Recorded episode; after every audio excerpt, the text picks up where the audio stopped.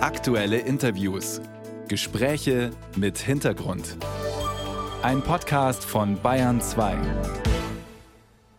Ein Lebensmitteleinzelhändler wie Aldi hat täglich Einfluss auf Millionen von Kaufentscheidungen.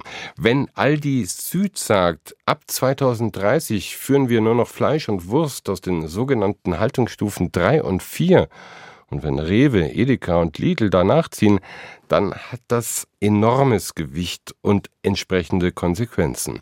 Ich spreche darüber mit Julia Adu, Nachhaltigkeitsbeauftragte bei Aldi Süd. Grüß Gott, Frau Dr. Adu. Hallo, grüß Sie. Wie kam es denn zum sogenannten Haltungswechsel bei Aldi? Wir haben uns schon länger damit befasst, welche Erwartungen unsere Kundinnen an eine nachhaltige Landwirtschaft der Zukunft haben und wie sich das im Konsumverhalten widerspiegelt und sind dann zu einer sehr grundsätzlichen Entscheidung gekommen, nämlich der, diesen Wandel aktiv mitbegleiten zu wollen. Und da geht es natürlich um einen Weg, den wir mit der Landwirtschaft gemeinsam gehen wollen, den wir aber aktiv vorantreiben wollen. Die Sicht eines Landwirts haben wir ja gerade gehört. Wie kompliziert ist denn aus Ihrer Sicht, aus Unternehmenssicht, die Umstellung der Tierhaltung auf die Stufen 3 und 4, so dass Sie sagen, ja, wir machen das nicht sofort, nicht von heute auf morgen, sondern eben erst 2030? Die eine Geschichte ist, welche Anforderungen gibt es von Seiten der Politik? Was sind also baubehördliche Rahmenbedingungen, an denen natürlich auch wir als Aldi recht wenig ändern können, wenngleich wir uns in sehr vielen Gremien dafür einsetzen, dass die Rahmenbedingungen für Landwirtinnen, die wechselbereit sind, immer leichter werden.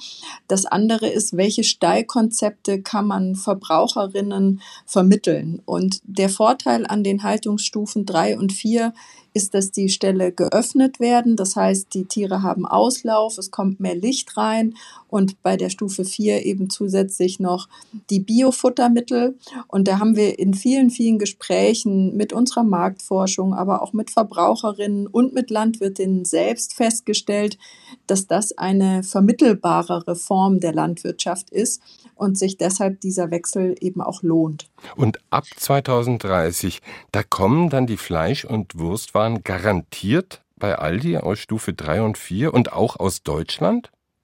Wir sind schon mitten im Umstellungsprozess und freuen uns sehr, dass wir die Anteile an Haltungsform 3 und 4 schon sehr stark steigern konnten. Das heißt, bei Frischfleisch sind wir aktuell bei 33 Prozent bei der Trinkmilch bei 60 Prozent und bei den Wurstwaren, Fleisch- und Wurstwaren gekühlt bei 15 Prozent.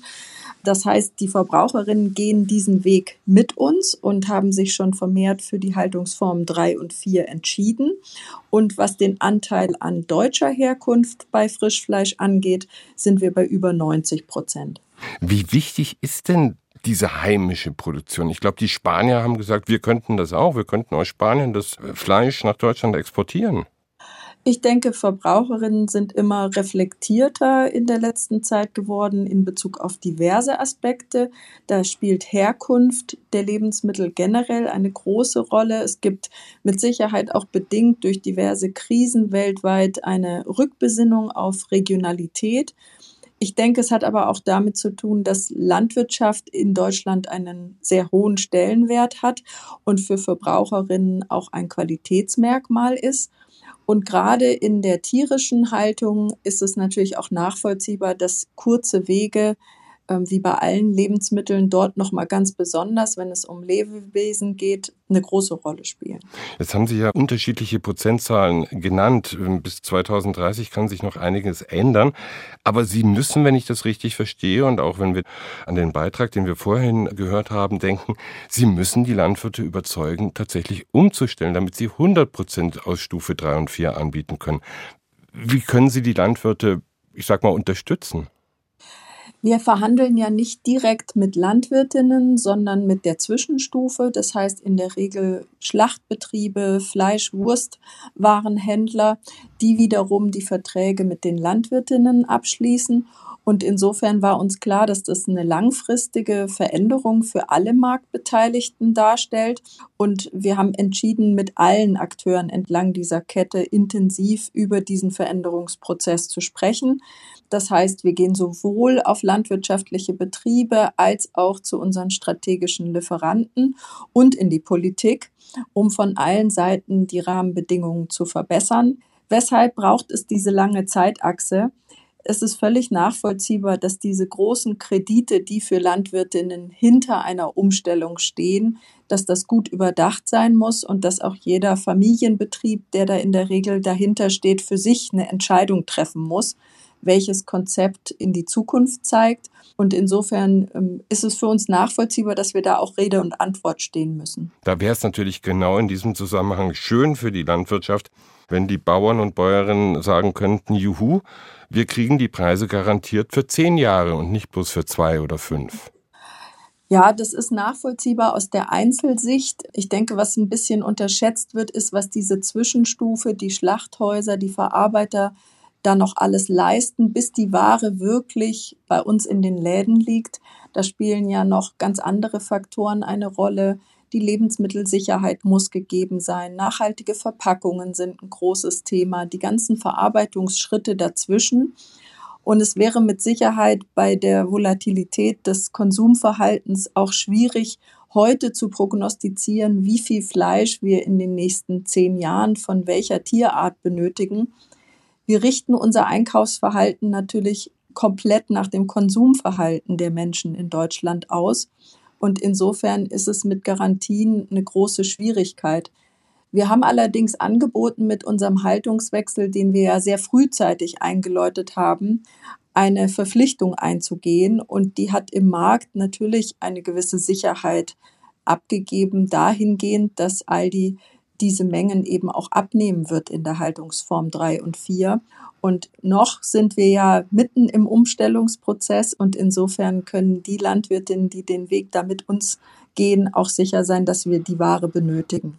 Gibt es denn eigentlich auch Fälle, wo Sie den Landwirten vielleicht eher auch sagen würden, hm, denken Sie mal vielleicht besser über Alternativen nach, vielleicht Ackerbau statt Rindermast oder Geflügel statt Schweine? Wir wollen uns nicht anmaßen, hier tatsächlich landwirtschaftliche Betriebsberatung leisten zu können. Aber wir können natürlich gerne Informationen mit Landwirtinnen teilen zum Konsumverhalten in Deutschland. Und wir stellen fest, dass gewisse Tierarten rückläufig sind, wir stellen insgesamt fest, dass vegane, vegetarische Ernährung zumindest auf niedrigem Niveau stark wächst und insgesamt der Fleisch- und Wurstkonsum und auch die Molkereiprodukte eben rückläufig sind. In welchen konkreten Prozentsätzen das in der Zukunft weitergehen wird, da würden wir alle gerne in die Glaskugel gucken können. Insofern kann man nur eng im Gespräch bleiben und diese Grundsatzentscheidung für Betriebe, das kann ich nachvollziehen, dass das keine leichte ist. Wir glauben allerdings, dass eine tierwohlfreundliche Haltung und auch eine Biohaltung auf jeden Fall zukunftsweisender ist als die klassischen Stallformen. Die Umstellung der Tierhaltung ist eins auf jeden Fall nämlich teuer. Die Fleisch- und Wurstwaren werden deshalb an der Ladentheke im Laden auch teurer werden. Der Kunde trägt das wirklich? Die Annahme, die wir getroffen haben, ist, dass es eine Art Anschubfinanzierung braucht zu Beginn. Das heißt, wir sind vorangegangen mit unserem Commitment und haben die Mengen auch sukzessive gesteigert. Natürlich gibt es einen gewissen Preisabstand zwischen den einzelnen Stufen. Da uns allerdings alle anderen Lebensmitteleinzelhändler mit diesem Commitment gefolgt sind, gehen wir ganz stark davon aus, dass der ganze Markt sich transformieren wird. Und Commitment, um das äh, klar zu machen, ist hm. quasi so eine unausgesprochene Vereinbarung. Wir hm, tun unsere sozusagen Gewinnmarge senken oder wie darf ich das verstehen?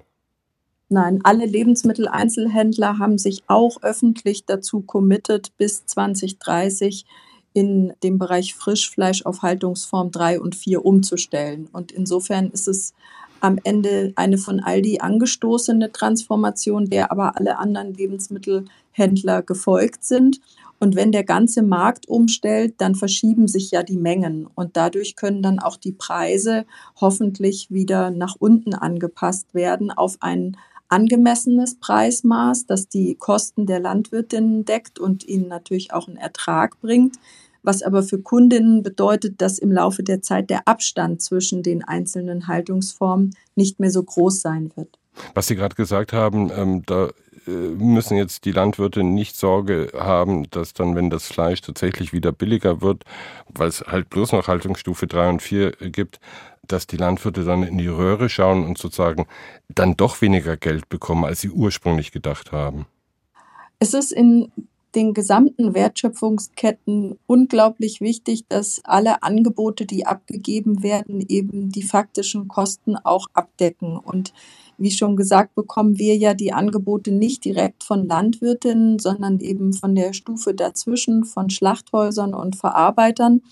Und insofern ist es für uns wichtig, dass da auf allen Ebenen die idealen Preise auch abgegeben wurden.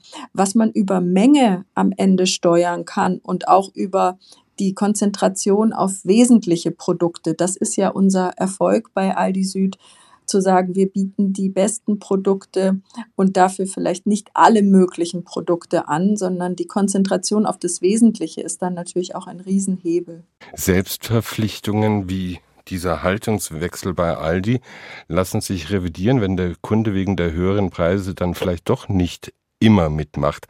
Haben Sie eine Exit-Strategie? Für uns ist das eine Grundsatzentscheidung und wir halten an diesem Weg fest. Wir werden bisher ja auch darin ganz konkret bestärkt, weil sich die Mengen sehr positiv entwickeln. Und wir glauben auch, dass es mit dem generellen Konsumverhalten sehr gut zusammenpasst, das uns durch die Marktforschung gespiegelt wird. Das heißt, die Menschen legen Wert auf weniger tierische Rohstoffe und dafür höherwertig. Und dann ist vielleicht die Preiseinordnung auch noch mal eine andere als in der Vergangenheit. Der Haltungswechsel bei Aldi Süd. Ich habe darüber gesprochen mit Julia Adu, Nachhaltigkeitsbeauftragte bei Aldi Süd. Vielen Dank für das Gespräch, Frau Dr. Adu. Danke Ihnen.